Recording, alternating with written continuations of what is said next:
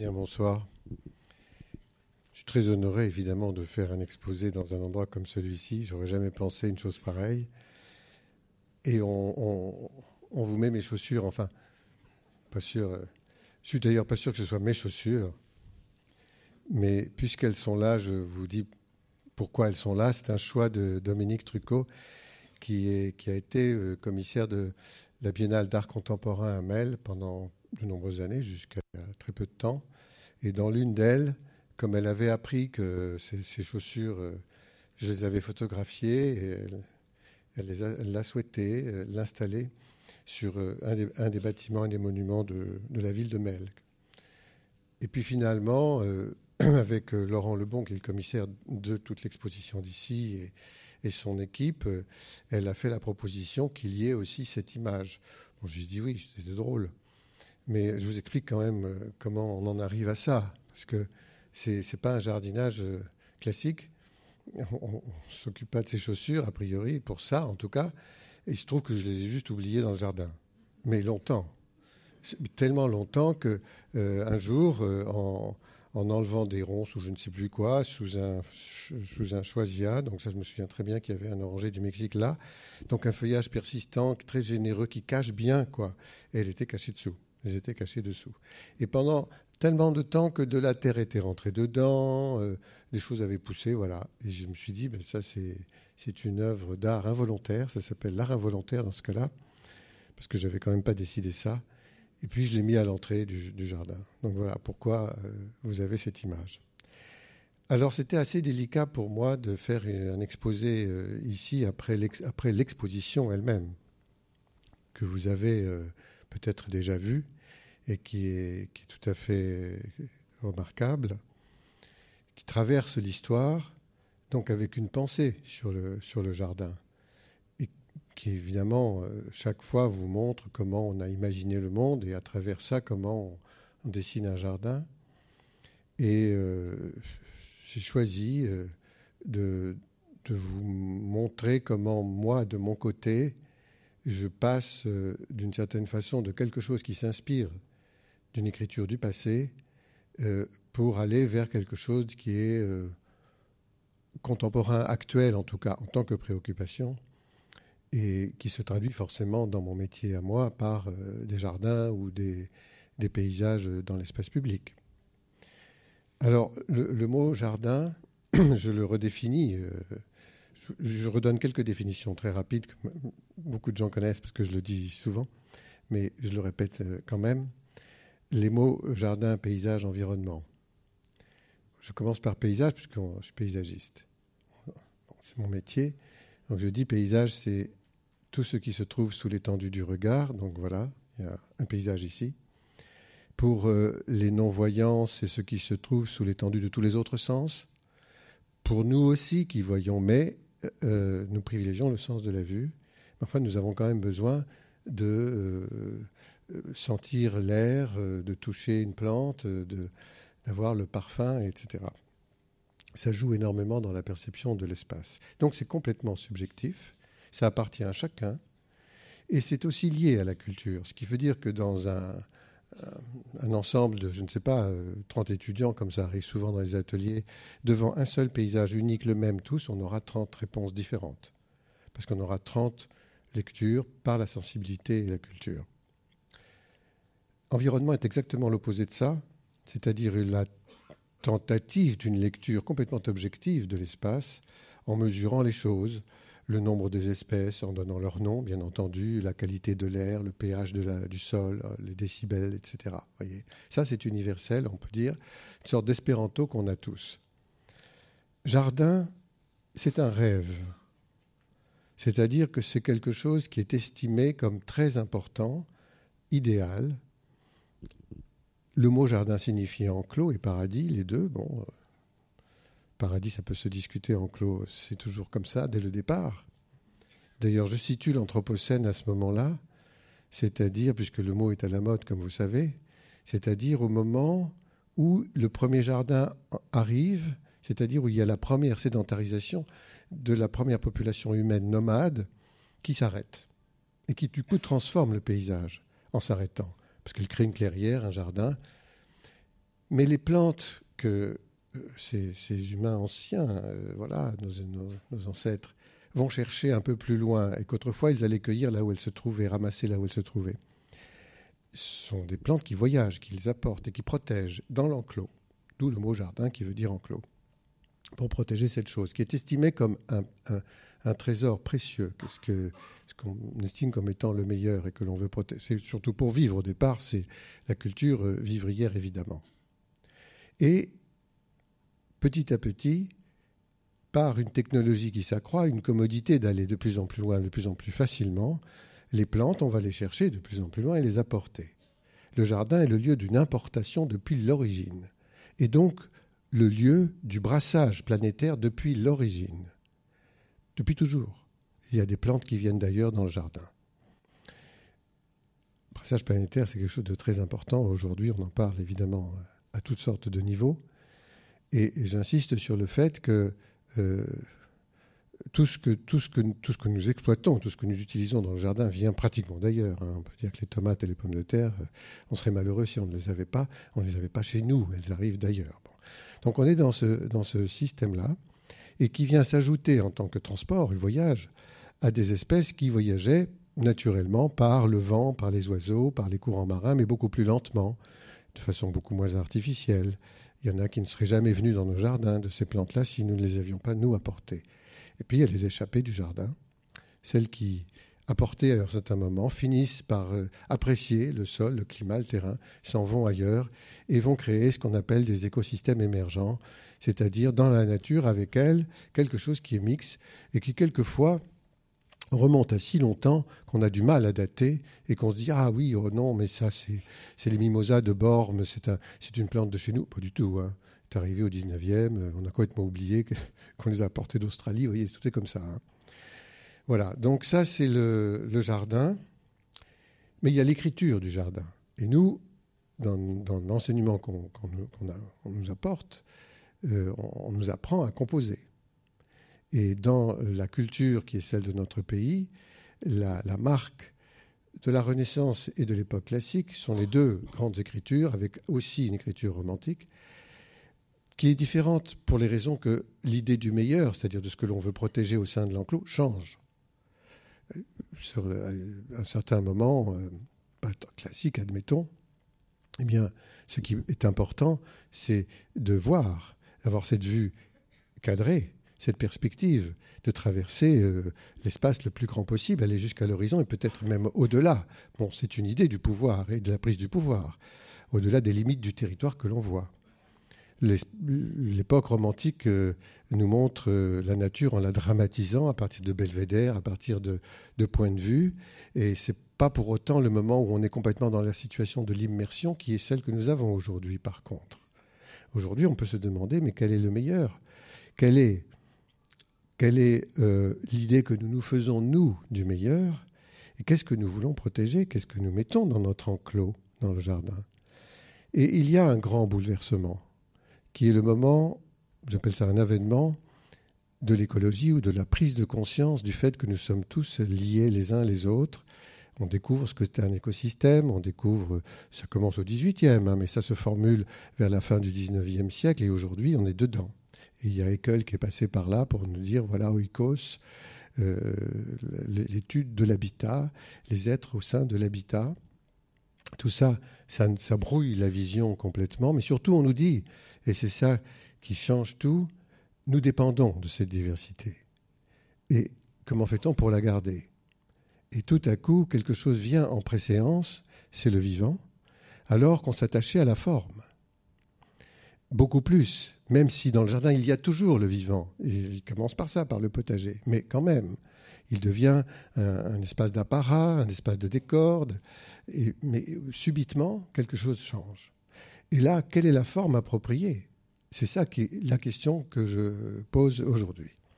Alors, je vous montre euh, des, des images de jardins que j'ai pu réaliser ou sur lesquels des espaces sur lesquels j'ai pu travailler et qui euh, abordent ces deux questions en commençant par la, prééminence de la forme.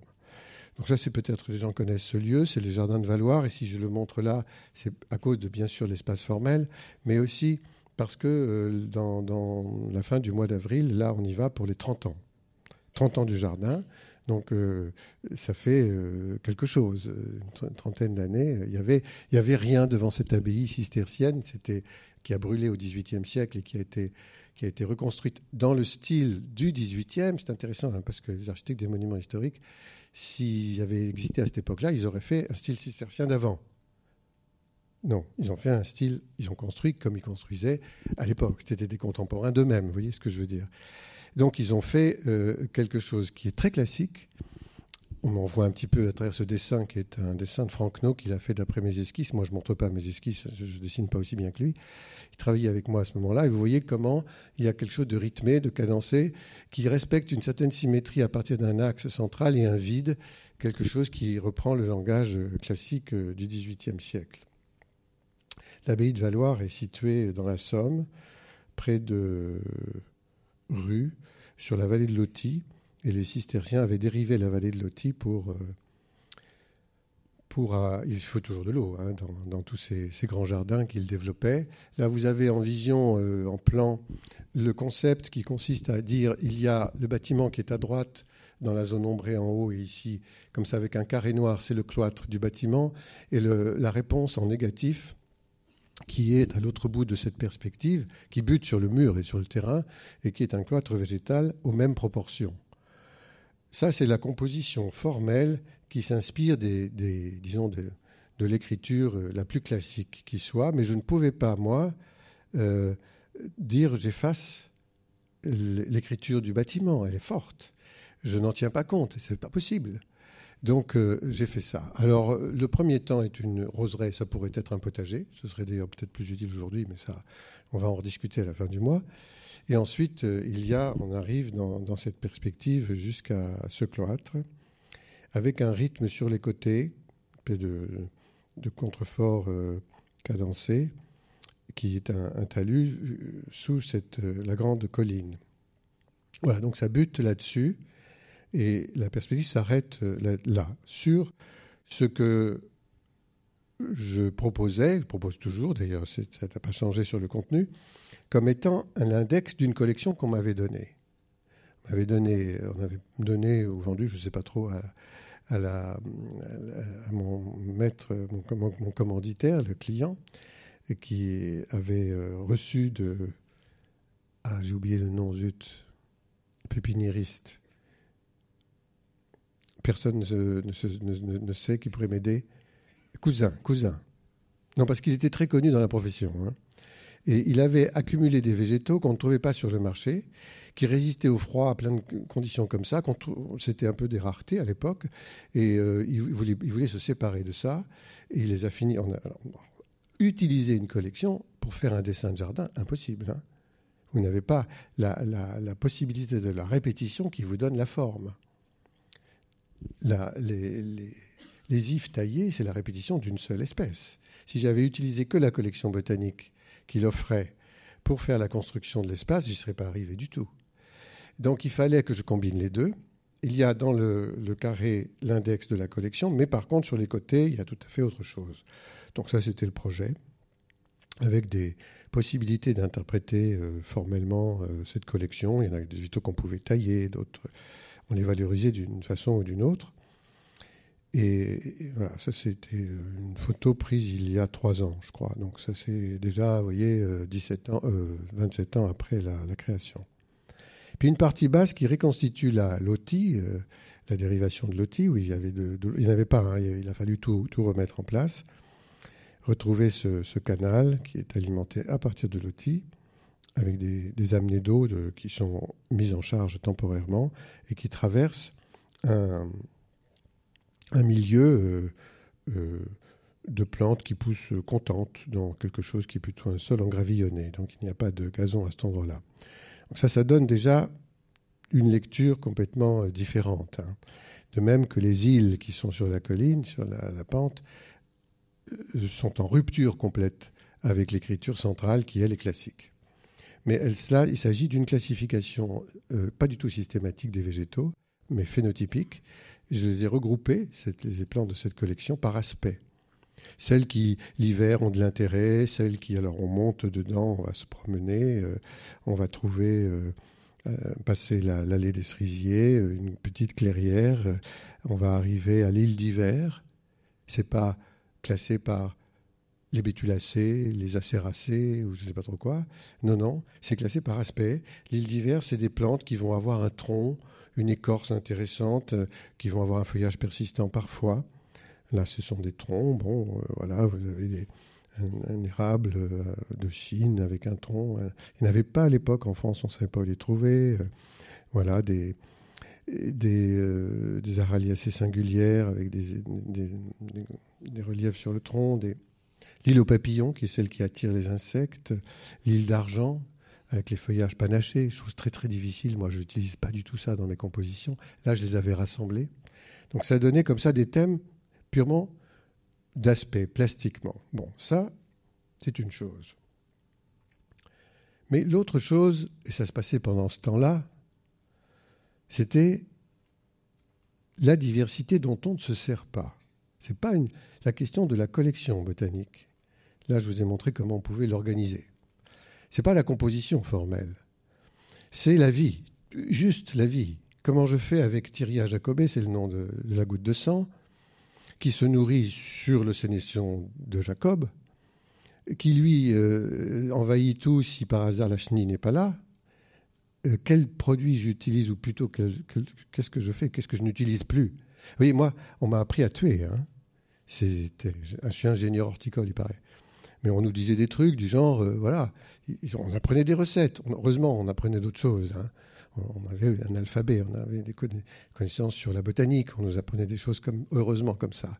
Mais à partir de ça, comment vous faites, qu'est-ce que vous utilisez, c'était surtout on élimine ce que l'on ne veut pas. Mais pourquoi? Ce que l'on ne veut pas a le droit d'exister. Et peut-être que ce que l'on ne veut pas, ou plutôt ce que l'on n'utilise pas, a un rôle utile pour ce que l'on utilise. Donc, je me suis posé ces questions, ça c'était dans mon jardin, voilà la chenille de Thierry Jacobé qui n'est pas mangée par les oiseaux, euh, parce que les oiseaux savent que c'est un poison, quand plus qu'elle est rayée, c'est une indication, tout ça c'est très au point.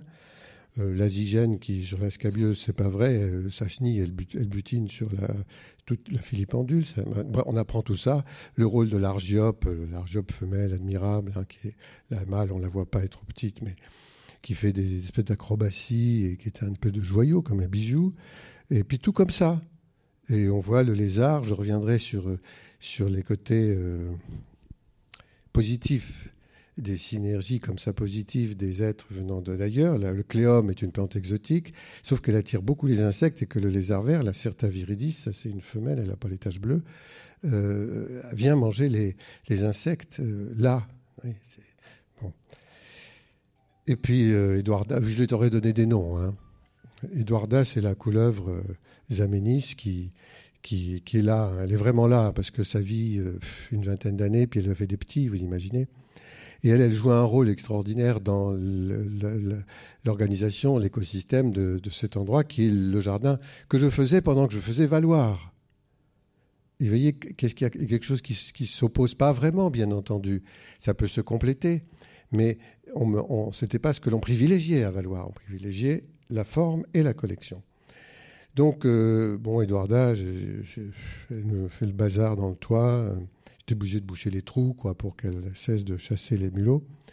Et puis, en voyageant, on se rend compte qu'il y a partout dans le monde des espèces en voie de disparition, y compris celles que l'on méprise. Ça, c'est un bousier euh, dans une réserve d'Afrique du Sud où les éléphants ont disparu. Donc, puisqu'il n'y a plus d'éléphants, il n'y a plus de bouses d'éléphants, donc il n'y a plus de bousiers qui sont des espèces protégées, etc. Et ça, c'est partout, vous le savez bien. Hein. Donc, comment fait-on pour faire attention? Euh, Sur la Molène, j'ai une chenille qui, vient, et puis euh, elle est sage chez moi. Je trouve qu'elle est, très belle, cette Molène. Hein. Et voilà la chenille, Cuculia verbaci qui ressemble pas. Enfin, elle a quand même une certaine élégance, bon, mais elle mange toutes les inflorescences. Alors je me suis appris à jardiner. Je me dit, je veux la garder parce que je veux quand même garder le papillon qui va avec. Je veux, je veux conserver la diversité. Comment je fais? J'en tue quand même un peu, mais pas tout. Donc je coupe une hampe florale, pas les autres, là où il y a tous les œufs de la chenille. Et, et après, euh, je laisse, je laisse manger sur les autres. Mais là où j'ai coupé la plante, qui est une merbascum, c'est une annuelle, hein, c'est une plante qui n'a comme une annuelle bisannuelle comme manière de se survivre à elle-même que la graine. Donc elle se dit, bon, il faut que je fasse encore. Elle repousse beaucoup plus tard, elle fleurit beaucoup plus tard, le cycle de cuculier a disparu, le papillon n'est plus là et on a les fleurs quand même.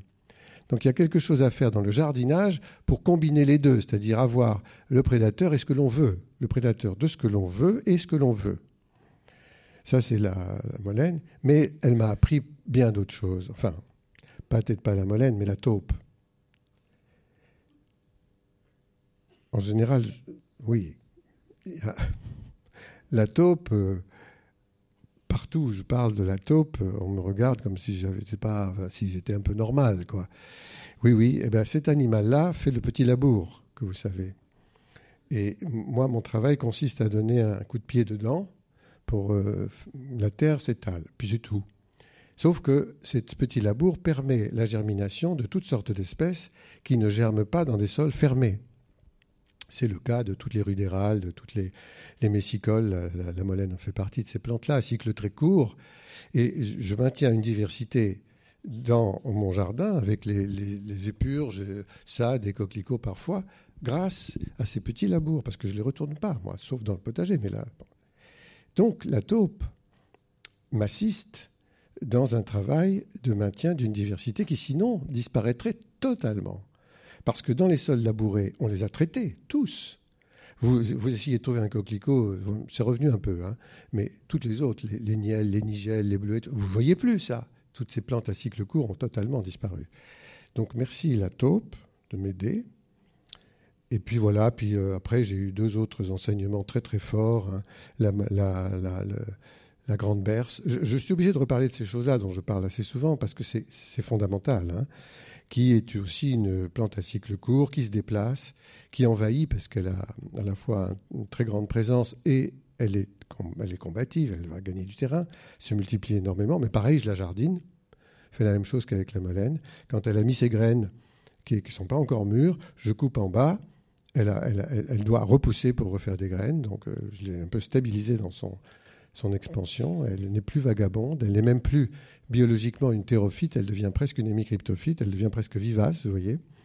Bref, je fais quelque chose avec, mais surtout, euh, je la trouve, euh, d'un point de vue du paysage, fantastique. Elle fabrique quelque chose à 2,50 m de haut. Le chien vous donne l'échelle. Elle est hallucinante. Hein. Bon, elle est un peu dangereuse parce qu'elle brûle, vous savez. C'est une plante qui brûle.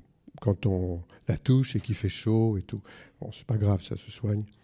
Et puis elle attire des insectes en grande quantité.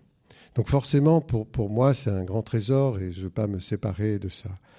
Mais comment je fais, moi, dans les jardins? Avec ce que j'apprends là, dans ma pratique, y compris là, l'arbre qui tombe, qui repousse parce que j'ai sélectionné une réitération et qui continue à faire des fruits, c'est un pommier.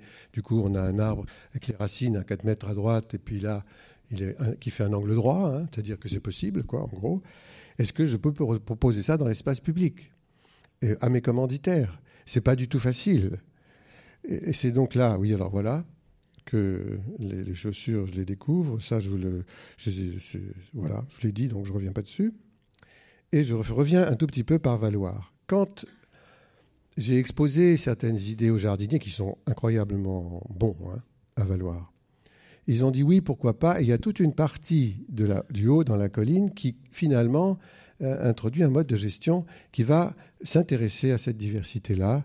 Il y a euh, quelque chose de, l'ordre du jardin en mouvement euh, dans une partie de cette strate herbacée où les chemins vont changer de forme en fonction de ce qu'il y a comme intérêt dans le terrain. Et chaque saison, ça change. Hein. Ah, il veut plus marcher là. Alors, il veut plus marcher. Il faut un, il faut un docteur.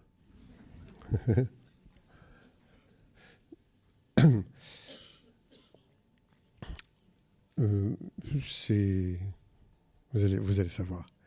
Voilà. Et, donc c'est c'est pas à proprement parler là que le jardin en mouvement a été appliqué pour la première fois dans l'espace public. C'est au parc André Citroën parce que la partie principale n'est pas celle-là. Hein. C'est qu'est-ce que vous avez fait Montrez-moi, magicien. hein Ah bon, d'accord. c'était un magicien. Et... il y a eu une commande il y a quelque temps, il n'y a pas très longtemps, qui s'est, qui s'est, ajoutée à ce que vous, vous ai montré sur le jardin de Valoir, dédiée à la marque. Et là, on est dans un autre registre, mais qui, moi, m'intéresse beaucoup. La marque est celui qui a inventé le mot biologie, c'est pas rien. Il est euh, celui qui a fait la première fois la liste des, nuages. C'est hallucinant, parce que personne n'avait pensé à ça. Hein. Donc il a trouvé les noms qui plus tard ont été repris par un autre en latin, mais lui, il avait fait tout ça, établi l'état du ciel. Et ça veut dire quoi? Il a travaillé sur l'érosion, il a, et puis c'est le premier théoricien de l'évolution. C'est 50 ans avant Darwin, c'est pas rien comme affaire.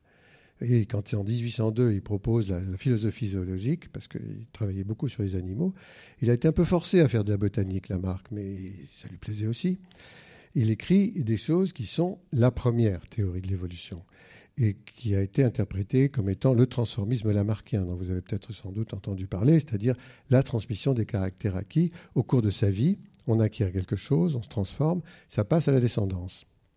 50 ans plus tard, euh, Darwin, qui connaissait très bien le travail de Lamarck, dit non, non, c'est pas ça du tout.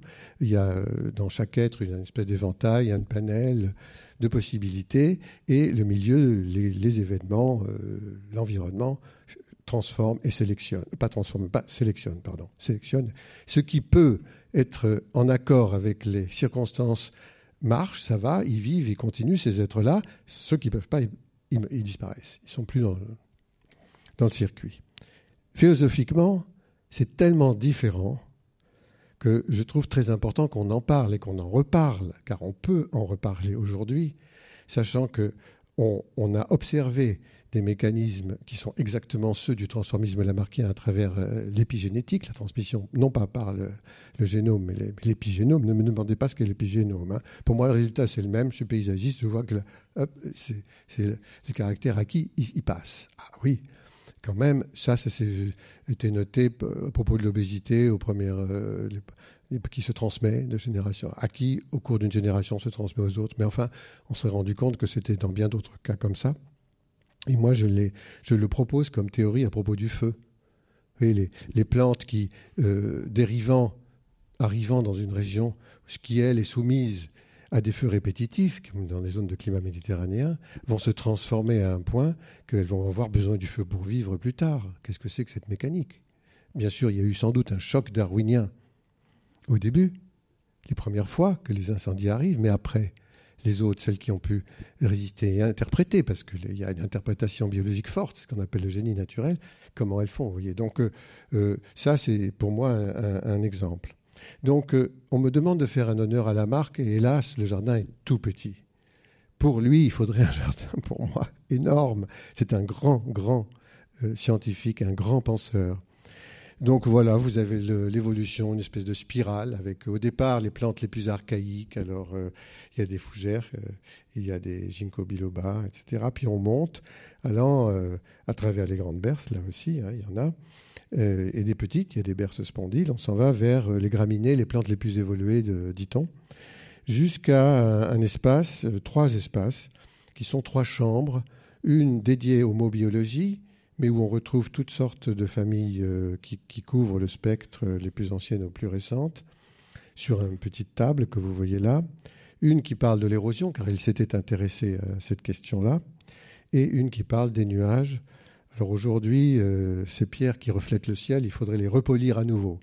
Mais c'est pour aborder trois grands thèmes que lui avait abordés.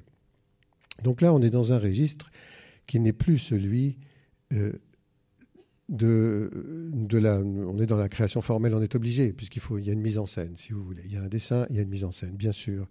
Mais c'est le, contenu qui est le plus important que tout. C'est un discours. C'est-à-dire qu'il faudrait avoir pour ce jardin-là, plus que pour tous les autres, quelqu'un qui vous explique, ou un petit bouquin.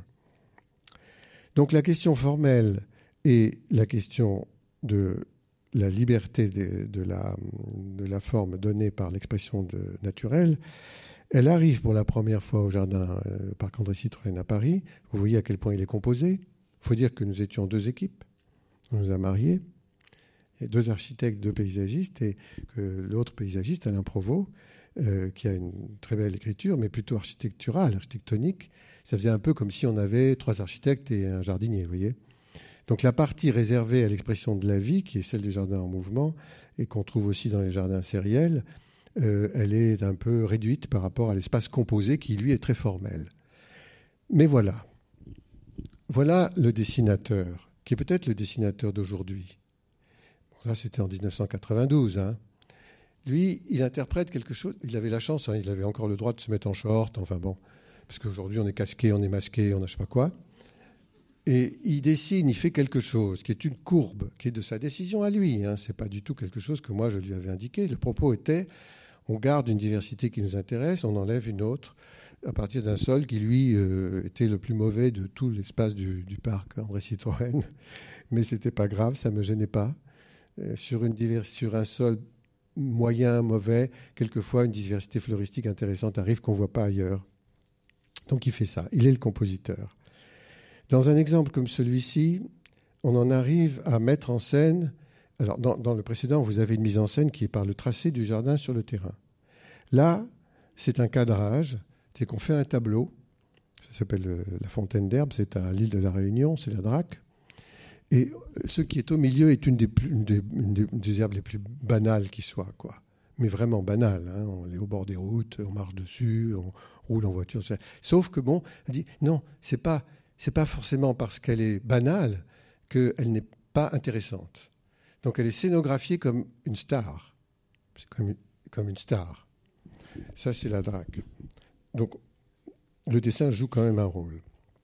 Dans le jardin de l'ENS, là, euh, c'est Lyon. On est, vraiment euh, euh, au cœur de la ville de Gerland.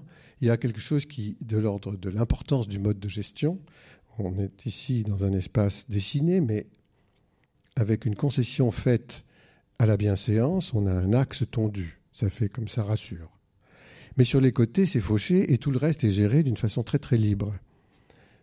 Et on a des, chemins tracés dans la strate herbacée, ici et là, en fonction de ce qui s'y passe. Les jardiniers ont très très bien compris. Mais en plus, et ça c'est une chose très importante, on fait les foins. On fait les foins et on se fait assister par des moutons un peu spéciaux, euh, avec des grosses cornes, noirs, tout comme il faut, gentils, qui ne demandent pas beaucoup d'entretien parce qu'ils sont habitués à vivre seuls et tout, très pratique. Alors dans ce jardin-là, qui accueille des vagabonds, hein, les molènes sont avec les Jérémurus, tout va bien, il y a dans ce jardin-là, avec le jardin potager qui utilise euh, euh, toutes les débris végétaux que l'on recycle, le compost, les, les mulches, toutes les couvertures que l'on utilise à partir des débris que l'on fabrique, etc., les moutons. aucune exportation. Recyclage total. Modèle économique incroyablement intéressant. On va voter bientôt. Hein. Personne ne nous a parlé de ça. Mais qu'est-ce que ce serait qu'un modèle économique qui consisterait à remettre dans l'environnement l'énergie qu'on lui prend, sans la disqualifier Quand on jette de la nourriture, on fait une bêtise. Si on jette de l'herbe, des branches, c'est de la nourriture pour des animaux, pour d'autres plantes. C'est de l'humus en, en, production, en possibilité. Pourquoi est-ce qu'on ne la garde pas? Ils font ça, là. Donc c'est pour moi un exemple économique en même temps de gestion, en même temps que c'est un jardin. Ça, c'est une, il, y a il y a 1000 ou je ne sais plus combien d'habitants, d'étudiants, c'est un campus. Bon, j'ai essayé d'appliquer ça dans différents endroits, ça c'est à Bruxelles. Et au départ, il y avait une réticence de la part des gestionnaires et finalement, ils s'y sont mis et ça leur a plu, donc ça marche. Mais le, jardin le plus particulier, valorisant l'expression de nature pour elle-même, c'est le parc de Lille. Et là, si je le mets aussi, parce que je, ne peux pas tout mettre hein, comme exemple, mais si je le mets aussi, c'est parce que c'est en rapport avec la question formelle, la forme, par quoi je suis rentré en matière. Au départ, j'avais proposé un carré. Ce carré coïncidant avec euh, une forme en pointe qui est orthogonale et qui n'existe plus visuellement, qui est souterraine, qui fonctionne avec les anciennes euh, fortifications Vauban et qui est un peu sacrée dans la tête de ceux qui sont des, je ne sais pas, des conservateurs et, qui de, de, la mémoire. C'est pas mal, mais on voit plus rien. On va pas reconstituer les fortifications Vauban à Lille, ça a été détruit. Et même pour qu'ils ont fait la gare TGV, ils s'en fichaient. Hein. Il y avait, il fallait faire passer le train. Donc on a une colline, une colline. je crois que je l'ai sur cette photo. Vous voyez la colline à droite, en haut? C'est des gravats avec des briques Vauban. Bon, alors moi je dis, on va garder le sommet, on va faire un carré et la nature va, va faire son paysage. C'était pour dire, avec un socle comme carré comme ça, ça veut dire, euh, c'est tellement important qu'il faut en faire, là encore une fois, c'est comme les, les graminées dans la fontaine d'herbe, un trésor. On accepte le projet, car c'est celui-là qui a été accepté, mais on n'accepte pas la forme. Mais pourquoi? Qu'est-ce qui fait que ça... Ah, parce que c'est un langage militaire, me dit-on parce que Vauban, nanana, parce que. Il n'y a plus rien, on voit plus. Oui, mais non, il y a une demi-lune en dessous, euh, je ne sais pas quoi. Enfin bon. Pendant un an, nous avons discuté, et finalement, un an, hein, qui a été accepté, c'est une forme qui vient de cette île, qui s'appelle l'île Antipode, proposée par l'artiste Claude Courtecuisse, qui travaillait avec nous. Et là, ils ont dit, ah bah oui, c'est aux antipodes de la ville de Lille, hein, c'est bien. Et puis, c'est dans le même euh, état d'esprit, c'est-à-dire sanctuarisé d'une certaine façon, puisqu'on a du mal à y aller. Or là, il était fatal qu'on ne pourrait plus y aller parce que la, hauteur 7,50 m, on a, on, a, coulé des murs, ça s'appelle des parois moulées, dans la colline et enlevé la terre. Et, là, on a des imbrications, vous avez des, des pierres, des murs. Etc. Mais avoir une friche, parce que c'est comme ça qu'on dit, quand la nature fabrique tout seul son paysage, on n'accepte pas ça. Ça, c'est pas bien, ça. Et les habitants au-dessus, puisqu'il y a une barre tout à coup qui s'est installée de logement, c'était pas prévu, se sont plaints. Et là, euh, la ville a dit bon, on va planter des arbres pour cacher, parce que détruire l'île, ça va être trop coûteux. Donc, ils ont planté. Et aujourd'hui encore, ces arbres sont là. Alors, j'invite ceux qui ont des tronçonneuses à venir un jour avec moi pour qu'on puisse les enlever. Pour, euh, il n'y a pas de raison de cacher le socle. Hein, euh, c'est voilà, c'est comme ça aujourd'hui. De temps en temps, ça, a changé. Hein, L'état d'esprit, ils ont compris. Euh, tout a beaucoup évolué et on va même faire des relevés là-haut qui sont devenus un peu plus que botaniques, ils sont entomologiques aussi. Mais vous voyez, les arbres au pied, on pourrait dire, ils servent à rien. Quoi. Voilà. C'est donc un jardin, un jardin qui, est, sur 8 hectares d'espace public géré de façon euh, très écologique, hein, enfin presque, hein, parce que j'ai vu une souffleuse là-bas il n'y a pas longtemps. Souffleuse et comme autre exemple un peu particulier de ce que fait la nature, et là on aborde un autre thème, celui de, la pédagogie, le toit de la base sous-marine de Saint-Nazaire est un projet fait récemment sur euh, les trois parties que vous voyez là. C'était les Allemands qui l'avaient construite, cette base. Elle est sur la, en bas, la première partie n'est pas terminée. Au milieu, c'est, elle est terminée, pardon. Au milieu, c'est, il manque les poutres et en haut, il n'y a, a, pas rien. Tout ça pour que les obus ne, ne, ne viennent pas euh, faire un dégât sur la dalle les sous-marins étaient en dessous. Donc ça, ça s'appelle les chambres d'éclatement. Et euh, je me suis appuyé sur le fait qu'il y avait des plantes qui poussaient naturellement là. Et j'aurais bien aimé, mais ça, qu'on ait les plantes euh, qui étaient trois ans plus tôt sur cette base, il y avait un pommier quelque part. Parce que euh, c'est l'histoire de la résistance aussi. Les Allemands avaient employé des ouvriers français qui voulaient résister, qui avaient fait un mauvais mortier, mauvais béton, pour qu'il soit poreux, pour que ça s'effondre, enfin un truc comme ça. Et, et, finalement, la pluie est quand même rentrée et les plantes ont poussé. Mais le maire a voulu, avant que ce ne soit accessible comme un espace public, il a, voulu nettoyer. Ça, c'est une très mauvaise idée. Hein. Il aurait fallu qu'il nous demande avant. On aurait fait, alors, on aurait fait le jardinage par soustraction. moi, j'aurais gardé le pommier, puis j'aurais enlevé ce qui n'est pas très intéressant. Et, le jardinage par soustraction, c'est pas le désherbage. C'est on enlève des plantes qui euh, sont celles qui peuvent gêner celles qu'on veut garder. Mais rien euh, rien vous n'avez rien planté. C'est la nature qui vous a tout apporté. Donc on aurait fait ça. Ça aurait été un, bel exercice. Bref, euh, c'est devenu euh, quelque chose qui est un boisement dans les chambres d'éclatement. Ça, c'est très artificiel. Tu es obligé de mettre un goutte à goutte, enfin tout. Ça pousse. Et puis, le jardin des sédums, qui est quelque chose qui exploite la capacité des végétaux à stocker l'eau dans leur feuillage, à vivre de rien dans la plus grande frugalité sur une quasi-absence de sol avec des graminées appropriées. Voilà, ça donne un paysage comme ça dans les espaces euh, qui n'ont pas été recouverts par les poutres. autour d'un petit canal qu'il a créé, hein, qui a été créé hein, pour ça. Et enfin, le, véritable jardin du tiers-paysage, qui est celui-là de la reconquête par les végétaux et qui est étiqueté. Il va changer. Là aussi, on est en train de prévoir un autre mode d'explication au public pour dire oui, chaque fois qu'une plante arrive dans cet espace-là, on lui donne un nom. Et on faire depuis maintenant, euh, ça fait pas dix ans, mais six ans, on, a une évolution de ce paysage et l'expliquer aux gens comment il, est, passe à la, reconquête et voilà. Alors, ça s'appelait le jardin des étiquettes, on va peut-être changer le nom aussi. Mais, oui. Bon.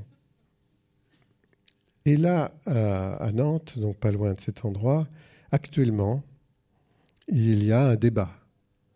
Les usines Meuse-Misérie qui se sont installées sur cette ancienne carrière ont disparu pour donner place à une chose extraordinairement, pour moi, extraordinairement belle, qui est euh, une sorte d'abrupte colonisée par des lierres qui sont devenus des géants comme j'en ai jamais vu.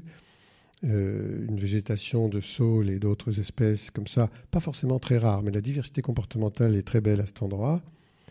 Et il est prévu d'y mettre des immeubles, enfin c'était prévu. Et moi je dis, mais c'est pas possible. Là on est sur le parcours de la biodiversité, paraît-il, sur la ville de Lille, de Nantes, le long de la Loire. Vous avez là le trésor, vous avez la tête du parcours. C'est magnifique. Bon, on, fait. Tout est donné. Il reste des, espaces, des dalles en béton. On s'en sert. Le jardin est prédessiné. Bon, là, je dirais, le paysagiste, il a, il a, il a peut-être pas grand-chose à faire.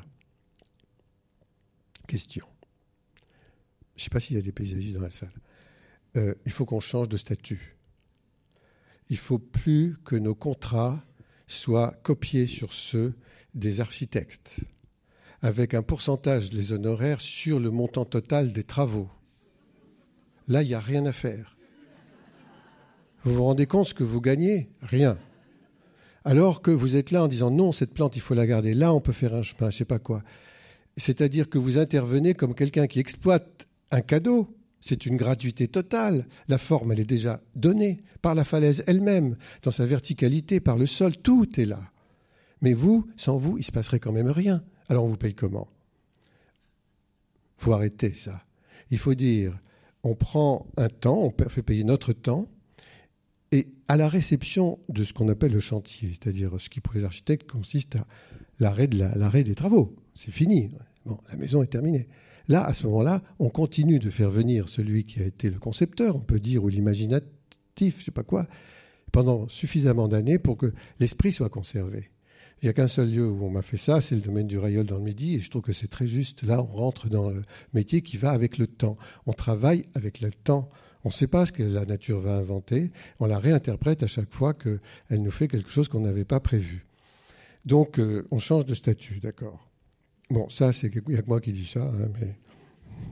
Et on enlève euh, le bâtiment, évidemment. Euh, j'ai oublié de vous dire. Parce que, euh, ben oui, mais vous imaginez, ce machin est inutile, il sert à rien, il n'est pas utilisé, sauf qu'il est sacré. Parce que c'est la première fois que, comment il s'appelle, le, celui qui a inventé le béton armé, et il non, non, hein, Enbic, Enbic, vous voyez? Alors, il y a d'autres bâtiments NBIC. Hein. Mais là, moi, je dis, ben, on l'enlève, qu'on garde un petit bout pour montrer comment il a fait. Mais un petit bout, quoi, un pilier, un machin. Mais la vue sur, sur la Loire, vous vous rendez compte? Les gens qui habitent là, tout le monde, c'est idéal. Je veux dire, tout est là. Donc, on enlève ça, plus le, le, silo à voiture. Et finalement, ben oui, ben, il y a ça, il y, a tout ça. Hein. Parce que, non, il faut dire que c'était une zone industrielle, ça s'expliquait. À une certaine époque, on tournait le dos aux rivières dans, toute l'histoire européenne, c'est comme ça. Donc c'est un peu logique. Mais retrouvons la vue et la, rivière, et à ce moment-là, on enlève forcément tout ça.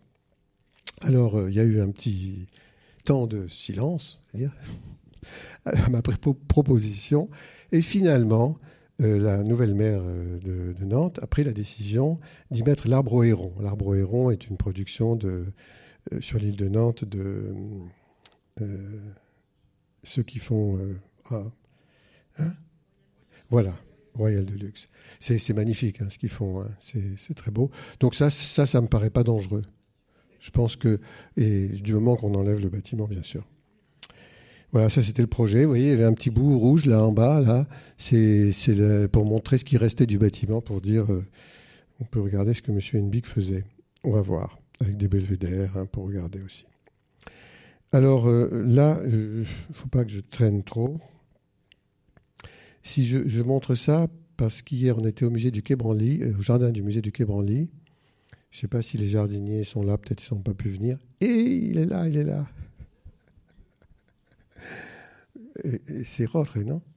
Eh, Alors, euh, donc, je, je reprends l'explication de la conception, parce que c'est très intéressant de, de parler avec ceux qui travaillent sur le terrain, qui ont compris euh, qu'il y avait quelque chose à faire en interprétant chaque jour quelque chose de nouveau qui s'est passé justement euh, pendant la nuit. Voilà. Et c'est pour ça qu'ils sont des vrais jardiniers et pas des techniciens de surface qui arrivent et qui partent après avoir soufflé, aspiré, fait je sais pas quoi, qui courent, qui sont malheureux en plus. Hein. C'est pas ça du tout. Un jardinier, c'est pas ça du tout. Et c'est pas comme ça qu'il faut entretenir les, jardins. Donc, je suis très heureux de pouvoir euh, parler avec eux chaque fois que c'est possible. Et on parlait de tout ça hier euh, en disant bon, il faudrait changer certaines plantes, faudrait ci, faudrait ça. Alors je montre là quelques images qui sont euh, entre 2006 et aujourd'hui. La conception, elle est basée sur euh, un principe qui est de faire un paysage non occidental, parce que les, les, éléments de culture que l'on montre à l'intérieur du musée sont tous sauf de l'Occident. Et j'ai emprunté plutôt la, la, savane arborée, quelque chose comme ça, même si ce n'est pas les mêmes espèces qu'on trouvera là, puisqu'elles sont originaires plutôt des tropiques. Là, c'est avec celles qui peuvent pousser dans Paris, quoi. Et puis, euh, aucune espèce de forme qui renvoie, pour le coup, à l'écriture classique. Donc on est plutôt dans les courbes, dans, dans les formes organiques. Et en lisant ce qui a été dit sur ces cultures, au fil, des, fil du temps. Et, dans tous les continents, je vois la tortue qui revient, qui revient, qui revient comme un élément symbolique fort, très important. En Asie, cosmophore, euh, portant le monde. Euh, en Afrique, le siège des Dogons sur lequel on fait asseoir les coupables. Euh, en, Amérique du Sud, la, forme des campements et les, de certaines Amérindiens qui, et la queue de la tortue donne la direction de la rivière, etc. Très intéressant. Hein. Donc je me dis, je prends cette forme ovale qui est répétée partout. Si on, on, ne sait pas, on ne fait pas forcément attention à ça. Mais la tortue, elle est, elle est, là en tant qu'élément formel, je reviens à la forme, euh, qui est symbolique. Donc euh, ça apparaît euh, par ailleurs en combinaison avec un paysage qui, lui, s'inspire de la dominante des graminées ou des plantes à forme graminoïde pour renvoyer à la question de cette savane arborée, avec parfois des fleurs quand même, malgré tout. Ça, je montre euh, parce qu'il n'y a plus de, a plus de, prêles. Je m'adresse à toi, oui. Elles ont disparu parce que si vous êtes allé, vous avez vu qu'il y a quelque chose de très très laid, mais vraiment très très laid. il y en a deux, mais celle-là est terrible, c'est les, les gouttes à gouttes, les tuyaux. Ça sert à rien. Ça sert à rien, juste les trois premières années, c'est tout. Après, on les enlève. Les plantes que j'ai choisies, moi, pour mettre là, elles s'accommodent du climat de Paris. S'il y a un coup de chaleur, on passe on arrose avec un tuyau ou alors on se sert d'un asperteur, asperteur qu'on a prévu et qui est enterré à côté. Mais on, enlève, on, enlève les tuyaux. C'est hideux. En ce moment, si vous y allez, ça va pas, quoi. Je, suis triste de ça parce qu'il est, il est plutôt bien. Il est en plus très bien géré. Donc, comme il y avait une fuite de tuyaux, ça avait mis de l'eau partout, c'était devenu de la boue, et du coup, euh, j'ai dit on va mettre des prêles puisqu'ils veulent pas enlever les tuyaux. Et les prêles ont poussé. Mais ils ont réparé les tuyaux, les prêles sont mortes. Enfin bon. Ça, c'est la vie du jardin. Hein. C'est normal. Hein. Voilà. Donc ça, c'est un, coup d'œil vers euh, la question du jardinage, qui est une question très importante. Vous voyez la pergola en forme d'écailles de, de tortue. Il y avait une terrasse qui est aujourd'hui devenue une maison, mais qui, pareil, est une tortue. Voilà. Alors, je finis sur la question pédagogique. Peut-on enseigner ça? Peut-on l'apprendre, le pratiquer sur des, espaces qu'on nous donne euh, en, en expérimentation hein? C'est quand même comme ça que ça se passe euh, presque toujours. Pour l'instant, en dehors des quelques écoles qui sont en train de se former, qui s'appellent les écoles du jardin planétaire, ça me dépasse, hein, ça, parce que moi, j'en ai, j'avais proposé pour la première fois pour la ville de Grenoble une école de la reconnaissance de la diversité en ville. parce que les habitants se plaignaient depuis qu'ils n'utilisaient plus les pesticides, les herbicides, il y avait de l'herbe qui poussait entre les pavés, mais où vont nos impôts, etc. Bon. Donc euh, j'aurais dit, mais si on explique aux gens à quoi sert cette herbe-là, ils vont comprendre, ils aiment comprendre les gens.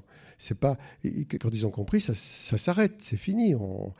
Et ils n'ont pas fait l'école parce que euh, ils ont trouvé l'idée très très bonne, hein, mais ils n'ont pas fait l'école parce qu'ils ont des jardiniers qui ont pu faire les, médiations, qui ont parlé aux habitants, qui ont dit voilà, etc. C'est-à-dire qu'ils ont fait les pédagogues, en fait. Et ça s'est arrêté. Tout va bien.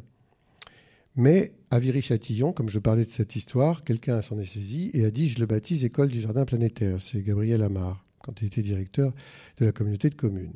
Ça a été la première, en 2012. Elle a fait des petits. Il y en a une à l'île de la Réunion qui double ses prestations. Ce sont des, plein d'exercices d'ateliers, de visites, etc. C'est plutôt comme une université libre. Et une troisième qui se forme à Limoges et qui est diplômante. Là, ça me dépasse. Il y a l'université, il y a les compagnons du devoir, il y a les lycées agricoles qui se sont mis dessus. Je trouve ça très bien. Hein. Mais on rentre dans un autre registre qui, qui, a, qui assoit plus ce genre de, de problématiques qui étaient complètement niées euh, dans l'enseignement classique. Sur le terrain, celle où je suis intervenu, ces écoles, où on peut dire, entre guillemets, c'est d'abord le lycée Jules Rieffel, où on passe sur 6 hectares qui étaient abandonnés au départ, hein, il y a maintenant 14 ans de ça, à une reconnaissance de la diversité. On retrouve notre hygiène là. À une méthode qui est la leur, des tracés, des formes, de l'esthétique qu'ils conviennent. Ce sont les étudiants qui font ça. Hein. C'est eux qui, qui, décident si on fait un pont, si on fait. Euh, alors tout ça, c'est très éphémère. Ça n'a pas d'importance. Ça passe d'une génération, d'une promotion à l'autre. À chaque fois, ils changent s'ils le veulent. Si on passe un guet ici ou ailleurs, si on trace un chemin dans les ronces, ils ont osé. J'aurais pas fait, moi. Euh, pour aller voir un monstre qui, ils vont donner un nom de dinosaure et ainsi de suite.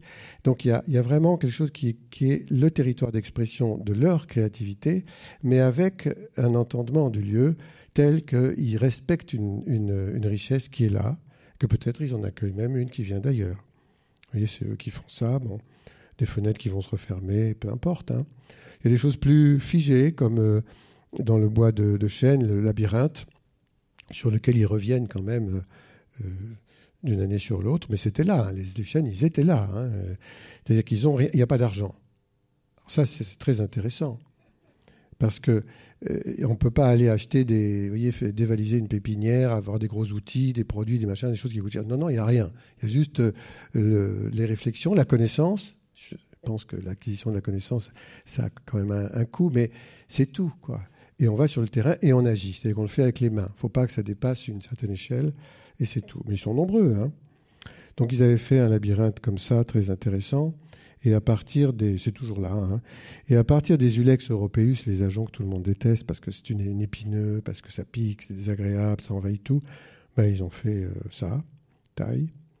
Enfin là, ils, là, taillent pas trop, mais euh, en principe, ils taillent. C'était une pause, hein, c'était une pause. Alors ça a fini par parce que ça a été au départ euh, mal perçu par l'administration. Aujourd'hui, c'est rentré complètement, y compris dans les dans les programmes voyez, on, appelle ça le jardin en mouvement. Et Jules Rieffel, ça fait des reportages. Enfin voilà. L'atelier où je vais demain, euh, est à celui-ci est à Lecce. donc on est en Italie sur un terrain calcaire, on ça n'a rien à voir. Et là, on travaille à la fois sur la, composition euh, qu'on imagine euh, pour un des trois projets, un des trois sites. Sur les deux autres, non. On passe directement sur le terrain. Il y a un hectare d'asphalte qu'on transforme en jardin et, donc en désasphalte. Et il y a un grand espace qui fait 3 hectares de, terrain enroncé le, long des carrières euh, auprès de la ville. Alors voilà les carrières Borgo San Nicola qui, là, on dit on fait rien. Comme la carrière Meuse Misérie de Nantes, hein. c'est tout fait, quoi. C'est magnifique. si nous, paysagistes, on voulait faire un machin pareil, je ne vous raconte pas, ça coûterait une fortune, on, lui dirait non. Donc il est fait, donc on fait rien. À côté, par contre, sur une étendue qui sont des anciens gravats, et là ça fait 3 hectares, c'est de la ronce uniquement, et les habitants veulent mettre le feu, ils jettent tout, enfin ils détestent. Et ça s'est transformé complètement. C'est devenu un objet de sculpture, on peut dire, et de promenade. Là, vous voyez une image d'il y a deux ans, mais ça a encore changé. Et ça y est, les habitants viennent avec leurs chiens, leurs enfants, il y a des fêtes, enfin, ça a complètement changé. Mais au début, comme on a pris ce terrain sans le dire à personne, sans demander la permission, je veux dire, euh, ça a fait un peu un émoi. La ville a dit, mais qu'est-ce que vous faites? Vous n'êtes pas chez vous. On a dit, oui, on sait qu'on n'est pas chez nous, mais on peut peut-être vous montrer quelque chose. Comme ce n'était pas dangereux ce qu'on faisait, ils ont accepté. Et finalement, ils nous ont aidés. Et aujourd'hui, on a l'assistance de la ville de Lecce pour ça. Puis ça finit par des fêtes, hein, toujours. Voilà. Puis l'asphalte, eh ben, c'est. Alors là, ils nous ont passé des machines carrément. Hein. Et on, plante. ça, ça évolue beaucoup, là. Vous voyez, c'était le début. Je termine par euh, quelque chose qui. Je ne dis pas que ça annule la question de la forme. Vous voyez, on est passé d'un dessin qui se construit à partir d'une force euh, historique de la conception de l'espace, d'un idéal du XVIIIe, bon, à d'autres phases où la, question formelle est très importante pour aller vers, euh, je ne dis pas un abandon de la forme, nous sommes obligés de, euh, contraints à la résolution esthétique, c'est-à-dire à donner dans l'espace quelque chose qui, valorise même une mauvaise herbe. Donc la forme, elle est toujours quelque part, mais elle n'est plus en préséance du tout. Ce qui est en préséance, ce qui est avant tout, c'est la diversité, c'est la vie. Parce qu'on en a besoin, parce qu'on sait que et si on ne fait pas attention à ça, euh, on va... Euh, on ne sait pas où. Mais pas là où il faut. Ce que je montre ici, c'est une expérience qui va commencer à Cargès, sur 8 hectares, au bord de la mer, le CNRS. On me demande un aménagement paysager, c'est pas compliqué, on a prévu, ça va commencer, mais on me demande un protocole de recherche associé à mon métier, recherche scientifique. Et je propose conversation entre les plantes. Alors, ils ont accepté. Il y a quatre scientifiques qui se sont mis dessus, dont Bruno Moulia, qui, qui lui a travaillé beaucoup sur les rapports entre. En ce moment, il y a un article de lui euh, dans Sciences et Avenir où on voit son travail à l'INRA de Clermont-Ferrand. C'est remarquable, hein, c'est très très intéressant. Euh, on apprend énormément de choses sur ce que les végétaux ont mis au point pendant des millions et des millions d'années avant que nous ne soyons là, et qui les aident à interpréter les accidents de l'environnement, la présence des animaux, nous-mêmes, etc. Voyez et entre elles, elles communiquent évidemment. Donc c'est parti comme ça. C'est un, joli site. Enfin, on est au bord de la mer, c'est pas mal. Et le projet euh, vise à, aller ouvrir des clairières dans le maquis corse et quelques espaces spécialement réservés pour euh, les scientifiques. Je montre juste là cet exemple. C'est la piloselle qui, au bout de ses racines, émet des toxines qui chassent les graminées. Donc là, conversation chimique, d'accord, enfin, c'est quand même une communication. On ne sait pas jardiner avec ça parce qu'on nous a jamais jardiné avec ça. On avait dit vous voulez la piloselle, vous tuez tout le reste avec un produit. Non, là c'est pas la peine. L'histoire euh, avec les animaux, vous connaissez l'acacia épineux, l'impala arrive, euh, il broute, euh, il envoie des toxines dans, le feuillage, l'acacia il en a marre quand même. Et à ce moment-là, il émet un gaz éthylène qui prévient les autres acacias autour. Et si par hasard l'animal arrive, c'est foutu pour lui. Hein. Donc c'est très très au point. Ça peut même aller jusqu'à la mort de la bête. Ça, c'est une conversation qui passe entre les plantes et entre les plantes et les animaux. Puis la timidité, sans doute vous connaissez deux arbres de même âge, de la même espèce, qui se rapprochent, leur frondaison ne se touche pas, ne s'interpénètre pas, il y a une lumière que les scientifiques appellent une fissure de timidité. Ce sont des poètes. Donc je vous renvoie aux travaux de Francis Allais qui, lui, euh, travaille sur l'architecture euh, vraiment forte, euh, incroyablement. C'est nouveau parce qu'on n'a jamais abordé les végétaux par cet angle-là. Et qui, bien sûr, fait aussi un chapitre sur les arbres timides. Il y a une centaine d'espèces recensées dans le monde. Alors les, deux ou trois dernières images, euh, voilà les deux dernières images. Celle-ci, donc c'est tout en rapport avec la vie et les échanges. C'est pris dans une tourbière à Nantes, il y a dans le jardin botanique de Nantes, il n'y a pas longtemps avec des sarracénias qui sont des plantes d'origine américaine et qui sont venues depuis déjà assez longtemps euh, euh, s'installer dans les, dans les tourbières européennes. ces, plantes-là, ça, ça constitue véritablement un, écosystème émergent, sont euh, associées à nos drosera et d'autres tas de plantes qui vivent dans ces conditions. Sauf que elles attirent le frelon à pattes jaunes, frelon asiatique, qui lui est très envahissant, détruit les abeilles, comme vous savez. Ils ont des vols stationnaires devant les, ruches et hop. alors là, il y, a des, gens qui ont trouvé que les poules, les jeunes poules surtout, s'amusent avec ça et les mangent. on peut servir des poules pour lutter contre les frelons, mais aussi les sarracénias. Bon, sarracénias, ils vont pas manger énormément de frelons à chaque fois. Mais quand même, c'est très intéressant parce que c'est eux en priorité qui sont attirés par le sarracénia. Donc on a une plante américaine qui vient réguler la population d'un frelon asiatique en Europe. C'est intéressant. Ça ne se passe pas ailleurs pour l'instant. Donc, euh, ce sont des, des, rapports qui nous donnent des leçons de coévolution en même temps que d'acceptation de ce qui se passe dans ces mécanismes de la transformation permanente. Alors ça, c'est une chose. Et puis l'autre qui n'a peut-être rien à voir et qui est la dernière quand même, avec tout ce que je viens de dire, c'est qu'on efface le jardin. Là, on l'efface. Pour revenir dessus sans doute un autre jour. Mais admettons, je vais en Australie et je prends cette photo de la fourmi verte. J'avais vu un film qui s'appelle Le pays où rêvent les fourmis vertes de Werner Herzog. D'accord. Mais enfin, je vais dans la réserve où il y a normalement, euh, près du Cap York, euh, euh, toute une population assez importante d'aborigènes, en même temps que des blancs qui s'occupent de la réserve, bon d'accord. Ils ont des mêmes maisons, avec les mêmes jardins. Sauf que les aborigènes australiens, ils ne s'occupent pas du jardin. Je demande pourquoi, on me dit on ne sait pas. Et là-dessus, voyageant en Australie, partout, on me fait la même réponse. Je reviens en France et finalement, je, je parle autour de moi et une vieille institutrice avec qui je correspondais me dit Ah, mais j'ai un texte qui s'appelle Le secret du rêve. Je vous l'envoie. C'est un texte qui vient d'une traduction euh, orale d'une euh, population, je ne sais plus dans quelle partie exacte de l'Australie, d'aborigènes. Et le, texte dit la chose suivante, en gros et en résumé. L'esprit rêve. L'esprit sait rêver et il connaît le secret du rêve. L'esprit va voir la fourmi qui rêve, qui sait rêver, mais elle ne connaît pas le secret du rêve. Alors euh, l'esprit va voir euh, le, kangourou qui, rêve, hein, qui sait rêver, mais qui ne connaît pas le secret du rêve. Il va voir le barracuda, il va voir, enfin, je ne dis pas, il fait tout le tour, c'est un peu la création du monde. Hein. Puis finalement, il va voir l'homme qui rêve, qui sait rêver, et qui connaît le secret du rêve. Alors là, il, arrête son boulot.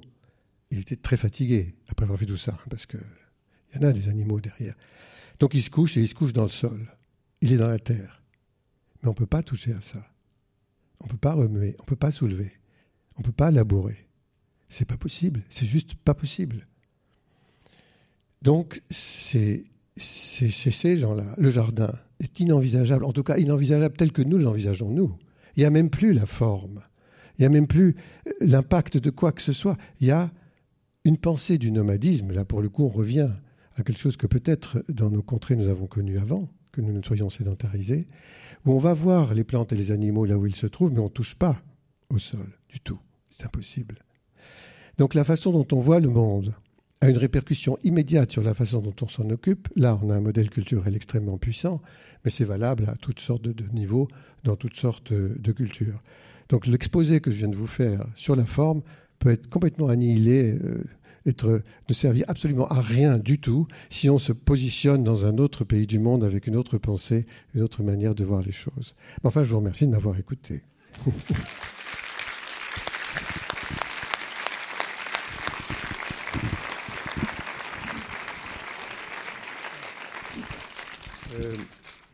il y a des micros, donc si vous voulez euh, Bonjour, merci de votre, de votre merveilleux exposé qui m'intéresse beaucoup, car j'ai un petit jardin en région parisienne et j'ai plus du tout envie de le toucher.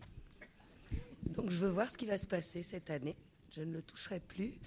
Et je voulais savoir, est-ce que vous avez une littérature quelconque euh, dans laquelle nous pourrons repuiser euh, dans vos expériences et dans vos périples?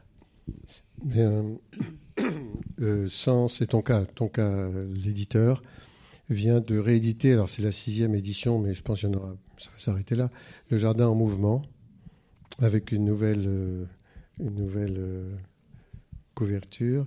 Il a été réajusté, corrigé, il y avait des fautes d'orthographe. Mais vous trouverez la, la, base. Et si pour votre jardin, vous allez donc avoir arrivé un moment où il va se refermer. C'est peut-être juste à ce moment-là qu'il faudra intervenir en disant j'enlève un arbre, mais je laisse la lumière revenir, etc. Ça peut être ça. Hein.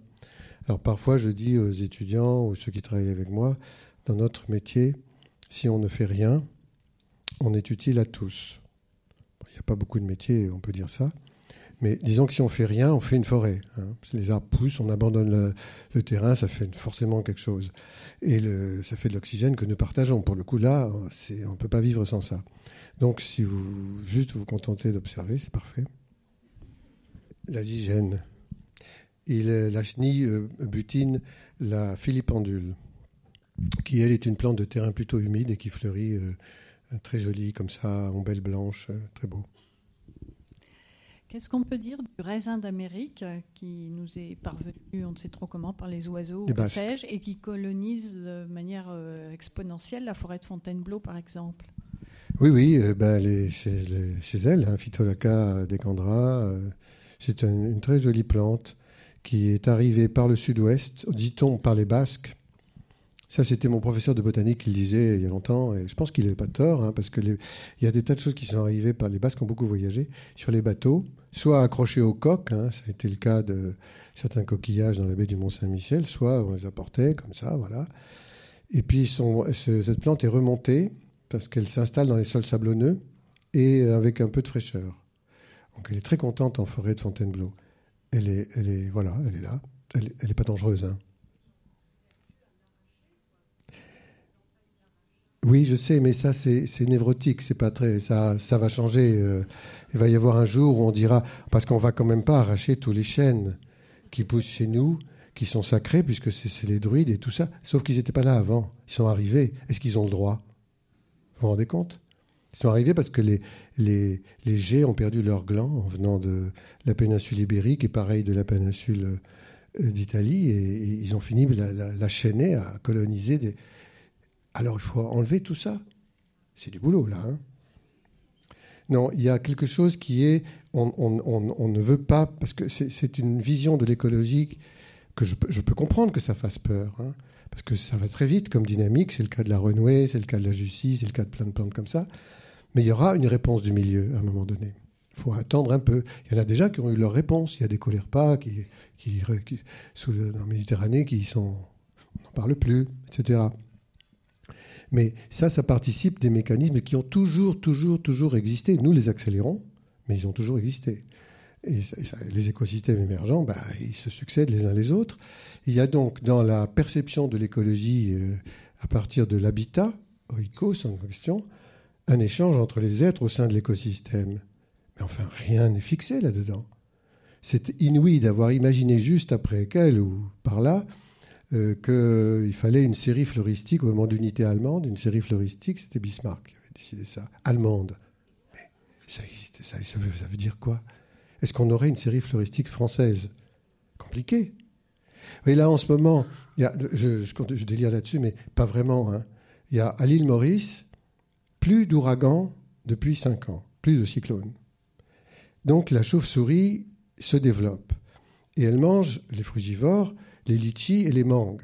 Et les habitants sont furieux parce qu'ils ne peuvent plus manger leurs fruits. Alors, ils tirent dessus, mais ils n'ont pas le droit parce que c'est une endémique, elle est protégée. Mais on fait quoi? Si on est compte, si la France était envahie par des Français, il faudrait tirer dessus. Enfin, je sais pas. Il y a un truc qui va pas. Là, ben, réponse du milieu. Elle va se calmer, la chauve-souris, quand elle verra que, de toute façon, l'espace, parce qu'elle ne voyage pas, elle ne va pas au-delà. Elle ne va même pas à la Réunion. Donc, euh, elle reste sur son île, ben, elle va réguler sa population. Moi, j'ai pas d'inquiétude par rapport à, ça. Et un jour ou l'autre, les, phytolacas des Candras de, Fontainebleau se calmeront aussi. Mais ils feront partie du paysage. À la pyrale du buis, ben c'est parce qu'il y a trop de buis. Mais cela dit, euh, il peut arriver des choses comme ça, comme il y a eu euh, euh, la dévastation des ormes, les maladies sur le frêne, etc. C'est-à-dire qu'il y a des moments, il y a des crises comme ça.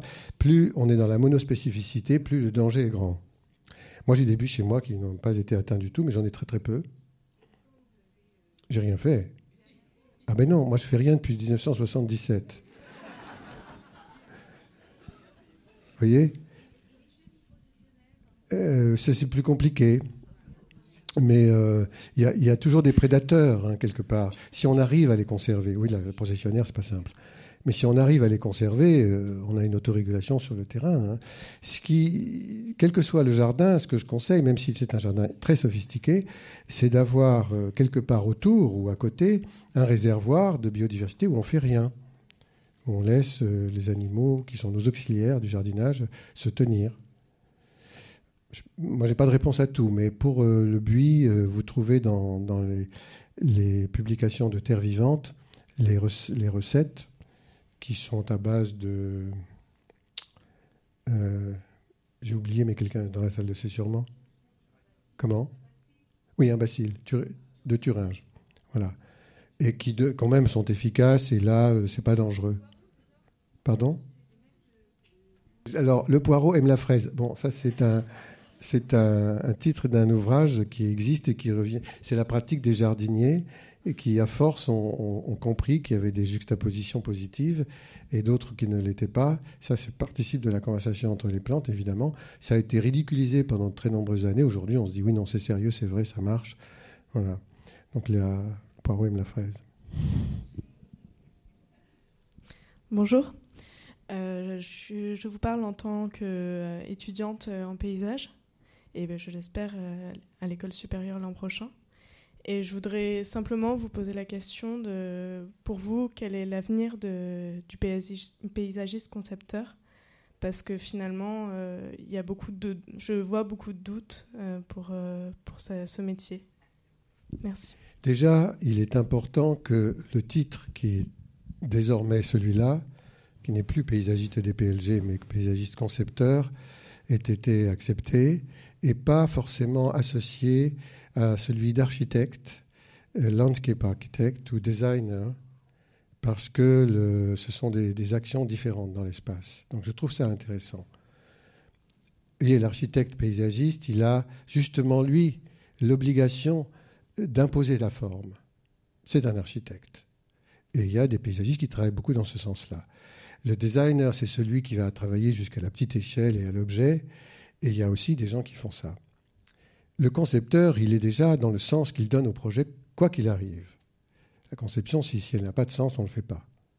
Donc la question fondamentale du sens est là. Aujourd'hui, si on se pose des questions sur la, sur la vie, sur le territoire, sur le futur, etc., la question de la vie, tout simplement de la vie, du verre d'eau qu'on boit, qui a déjà été bu, qu'est-ce qu'on fait pour remettre l'énergie?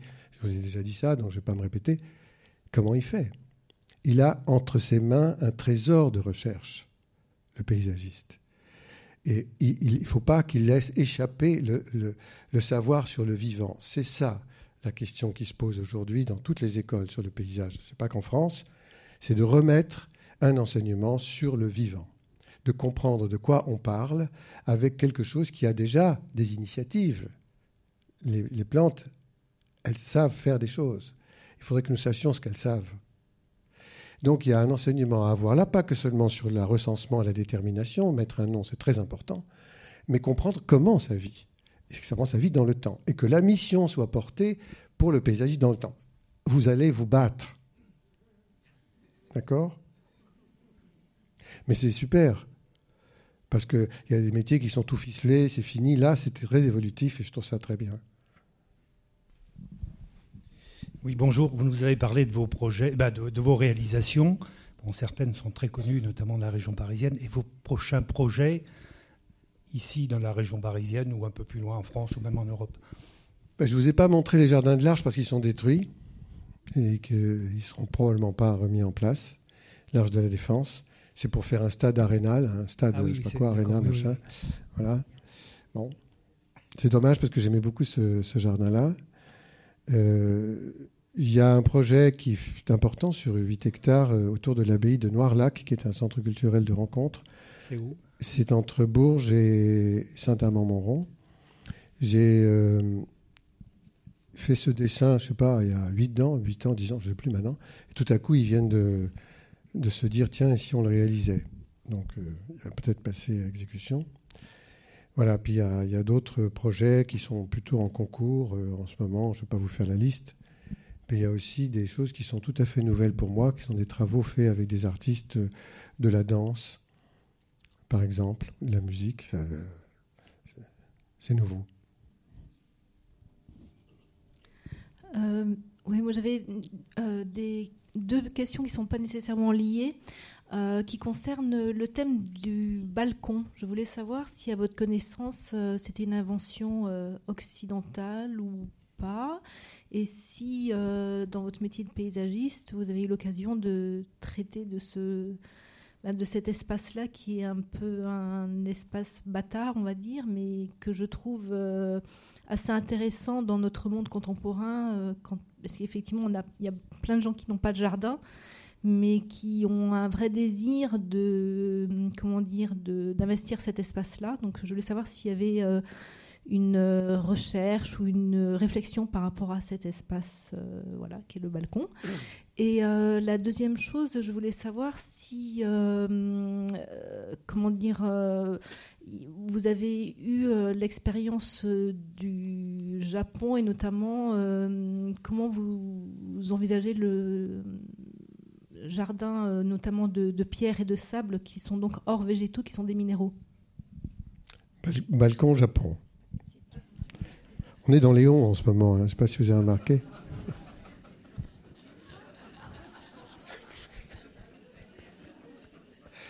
Alors, c'est très haussmanien le balcon, hein. euh, en tout cas tel qu'il apparaît dans la ville de Paris. C'est quelque chose euh, qu'on ne retrouve pas forcément dans d'autres villes, mais mais euh, c'est une belle idée. Hein. Il y a la possibilité de sortir, voir, se pencher et peut-être euh, mettre des pots de fleurs. C'est devenu un lieu dans lequel on voit arriver des pots qu'on ne voyait pas avant parce que ça n'intéressait pas trop, parce que les gens qui avaient des, des, appartements avec des, des, balcons, ils avaient aussi des jardins, etc. Et là, la, la question de l'espace jardinier qui se réduit énormément hein, partout, il, il, reprend une place dans la ville qu'il ne prenait pas euh, du tout autrefois. Cela dit, c'est d'abord un, point de vue quand même, un balcon. C'est un, endroit qui, peut-être euh, dirigé vers un axe particulier. Quand nous, paysagistes, nous travaillons sur cette question-là, on, parle plutôt de belvédère, où on peut installer un garde-corps. Maintenant, il en faut partout, même s'il y a 30 cm de dénivelé. Alors, euh, mais, donc, on est en point de vue quand même. Et ça, c'est quelque chose qui, qui renvoie à une vision assez romantique de, du jardin et du paysage en général. On, se met à une position et on, regarde et on, se, on, en fait peut-être un tableau. C'est ce qu'on voit dans l'expo ici, à certains égards. Hein. Alors moi, j'ai pas eu l'occasion beaucoup personnellement de travailler sur le sujet. J'ai fait un belvédère des lichens, qui est une plateforme en bois qui s'incruste dans la roche en Ardèche pour euh, regarder un paysage qui s'est transformé dans le temps. J'appelle ça l'inversion du paysage, c'est-à-dire quelque chose qui était euh, totalement cultivé et qui est devenu une forêt, parce que ça a été euh, en déprise et abandonné, mais aussi pour observer les lichens qui sont sur la roche. Il y en a 21 espèces. Donc ça, c'est un double belvédère. On est, sur le tout petit et sur le très lointain. Puis, d'une façon générale, les paysagistes mettent en place des, des endroits où on dit, ben, là, on va faire vraiment... il faut que les gens puissent s'installer là. On met un banc. C'est pas forcément un balcon, mais ça revient un peu à ça, vous voyez. Je sais pas si j'ai répondu à la question. Ah bah, Japon, Japon. Ah bah oui. Ah non, Japon, Japon, ça a été un choc. Hein. J'ai mis du temps parce que j'y suis allé il y a trois ans. Je ne sais pas pourquoi, comme tout le monde va au Japon, on me dit non, je vais aller ailleurs. Et puis finalement, j'ai été invité pour, euh, pour euh, euh, ils m'ont fait parler sur le jardin en mouvement, le jardin planétaire et le tiers paysage. c'est incroyable. Si le jardin en mouvement, même le tiers paysage, ils ont adoré, ils ont fait un truc là-dessus, alors que eux, ils maîtrisent tout, tout, tout, tout, la moindre mousse. Hein. Mais j'ai beaucoup, beaucoup aimé ce, voyage-là, la rencontre que j'ai pu avoir avec les, leur, discours, la façon d'appréhender, de, euh, je ne sais pas, de, se trouver à la fois dans un univers totalement poétique et, maîtrisé. C'est très très étrange. Et puis qui a conservé quelque chose qui renvoie à l'animisme, puisque dans un temple bouddhiste, il y a aussi un temple shinto. Il y a un bout qui reste, et il n'est pas question qu'on l'enlève. Hein. Ils ont les kami dans la tête, ils sont, dans, ils sont euh, avec les esprits il y a toute une partie de ce qui s'appelle Okuyama, qui est le paysage lointain, et le Satoyama, celui où on va, ou inversement, j'ai oublié, mais enfin c'est un peu. Il y a deux parties de la montagne, et la plus lointaine et la plus haute, on n'y va pas, c'est pour les esprits, bon. Et en bas, on peut la cultiver, etc. Donc ils ont cette manière de voir en même temps qu'ils peuvent euh, faire une centrale nucléaire, bon, qui peut sauter. Euh. La minérale, mais ça c'est parce que euh, c'est le c'est le paysage emprunté. Il y a des choses qui viennent de Chine, hein, au Japon. Et dans l'histoire de la Chine, les grands puissants avaient des territoires immenses, mais quand ça s'est réduit du point de vue de, de l'idéal paysager qu'on emporte avec soi, c'est devenu un bonsaï. il y a des petits jardins minuscules jusqu'à ce qu'il y ait des bonsaïs où on voit l'emprunt paysager lointain, celui qui est à la culture de, ces, de cette euh, là, il, il, va rentrer dans ce paysage, même s'il est tout petit. Or, là-dedans, pour évoquer la montagne, il y, a un rocher, qui peut être une, caille, une, pierre, un caillou. Donc c'est considérablement important. Au Ryoanji, quand on, vous connaissez ce jardin, bien sûr, puisque c'est que des roches, et, mais ce sont des îles et ce sont des paysages entiers. Et quelquefois, il y a un peu de mousse qui est laissée au, pied, le pied qui est l'endroit où se trouvent les humains, entre la mer et, la montagne. Donc tout ça, c'est très très très fort, c'est extrêmement réglé, c'est extrêmement beau, mais c'est aussi très poétique. Et enfin, de toute façon, au Japon, euh, je sais pas, on rentre dans une maison, euh, tout à coup, tout est électrique. Alors, euh, le tapis chauffe, mais le lit est froid parce qu'il n'y a pas d'électricité en hiver, on chauffe pas. Et puis, on ouvre la porte des toilettes, le machin, c'est extraordinaire. Hein. on est dans un monde, on connaît pas ça du tout, du tout chez nous. C'est-à-dire qu'il y a une haute sophistication de certains aspects que nous ne développons pas. Et, alors qu'on sort d'un endroit où on mettait les pieds dans le sol avec le feu qui, grille là, comme, comme avant le Moyen Âge sans doute, avec la diversité des plats qui sont gros comme euh, à chaque fois, comme une bouchée, et c'est extraordinaire. Voilà. Bon, il faudrait que j'y retourne.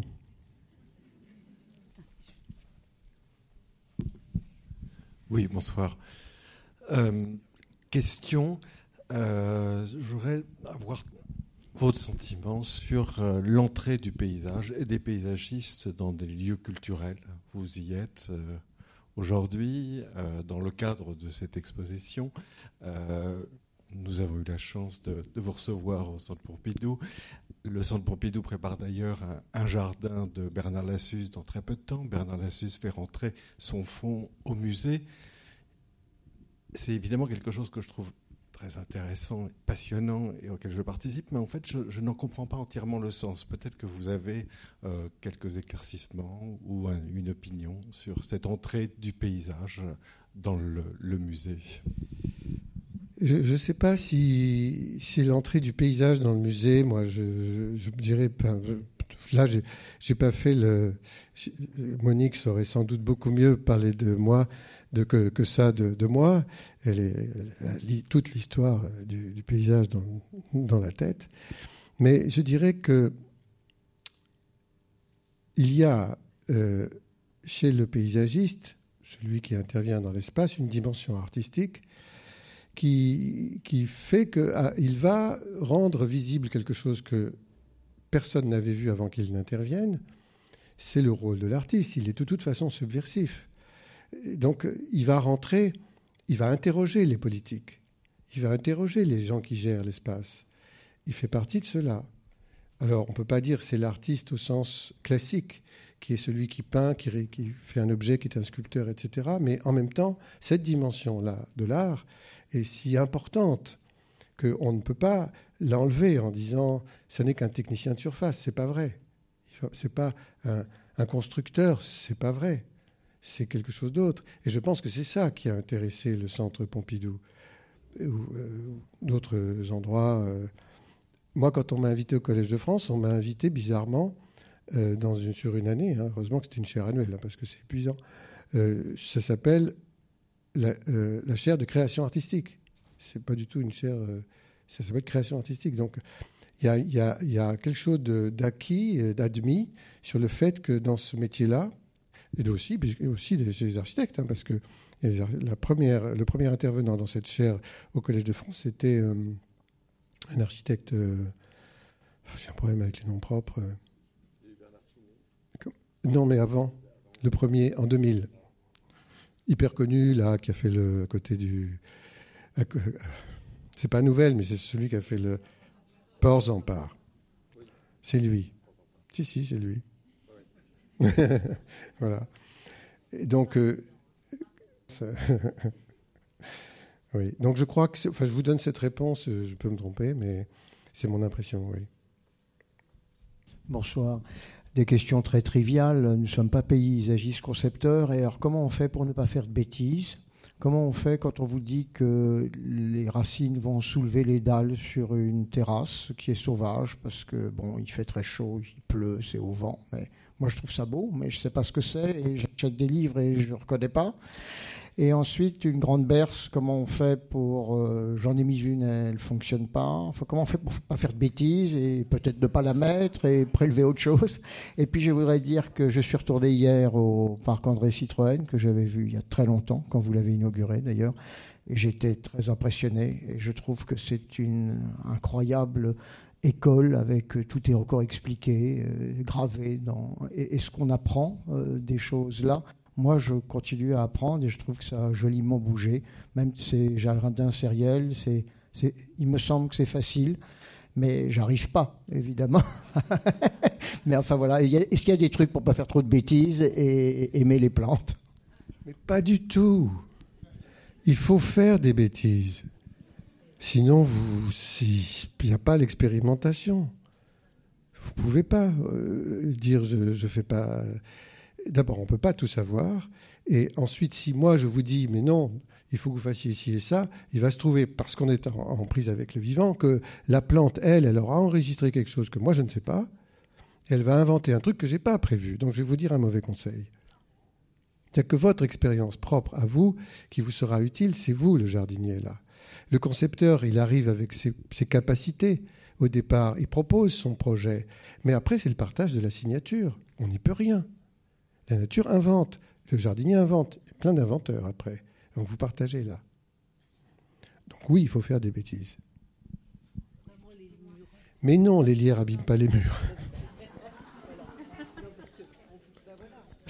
Ils se servent d'appui et euh, ils peuvent avoir, euh, si par exemple ils sont, vous avez vu les lierres que j'ai montrés sur euh, la falaise, ils sont, alors là, là ils sont, ils sont énormes, ils sont lourds. S'il y en a un qui, qui, tombe comme ça, il emporte un morceau de falaise.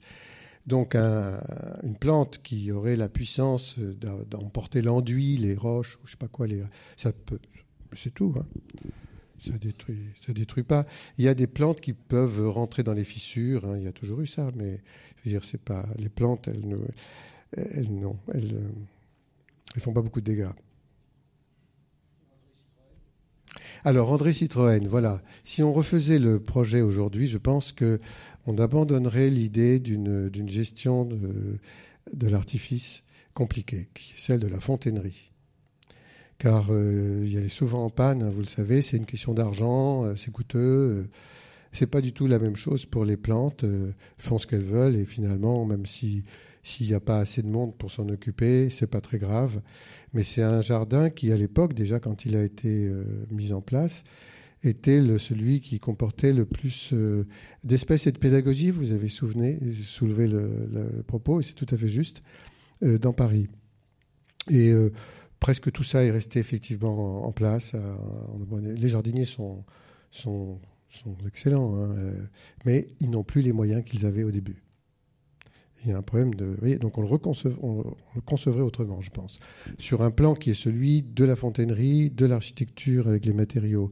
Patrick Berger, avec qui je, travaillais plus, puisque c'était l'architecte dans mon équipe, enfin l'équipe que nous avions ensemble, je veux dire, avant qu'on nous marie avec l'autre équipe, n'est-ce pas? Lui voulait utiliser des pierres massives. Hein. Et euh, ça a été trop. Il y a eu un débat. Finalement, pour des raisons d'argent, ça a été des pierres en plaquage, mais elles se, se déplaquent. Quoi. voilà, c'est des points qui sont délicats. Sinon, c'est quelque chose qui a toujours sa valeur, oui. Tout à l'heure, vous avez dit en voyant un roncier euh, et une, allée dans le roncier, euh, j'aurais pas fait ça. Que, quel est votre sentiment sur la ronce et les ronciers? J'aurais pas osé le faire parce que j'aurais pas pensé en fait. Mais mon sentiment sur la ronce est un très bon sentiment. Elle abrite Calophrys rubis, qui est un petit papillon aux ailes vertes euh, en dessous, qui est très joli. Euh, elle donne des murs, c'est pas mal. Et elle a surtout un rôle fondamental dans l'accession au climax forestier. C'est au sein d'un roncier que les jeunes ligneux se trouvent protégés de la prédation par des chevreuils en particulier. Et, des, cerfs hein, aussi. Or, aujourd'hui, ils se sont beaucoup multipliés, les chevreuils surtout. Et les ronciers jouent un rôle très très bon parce que quand ces arbres poussent, on voit très bien les arbres qui sont l'hiver attaqués autour des écorces par les chevreuils et ceux qui ne le sont pas sont dans les ronciers. Et au bout d'un moment, quand ces arbres poussent, ils font de l'ombre et le roncier s'effondre. Et il disparaît. Hein. Il reste à l'état de, de, graine, bien entendu, s'il y a un chablis, que les arbres tombent, la lumière et l'eau reviennent, reviennent, et à ce moment-là, on voit des ronces repousser. Sinon, non, dans un sous-bois. Donc le rôle de ce qu'on appelle la friche armée, c'est la friche avec les épines, est fondamental dans l'accession au climax forestier qui est un optimum de végétation. On a besoin d'arbres.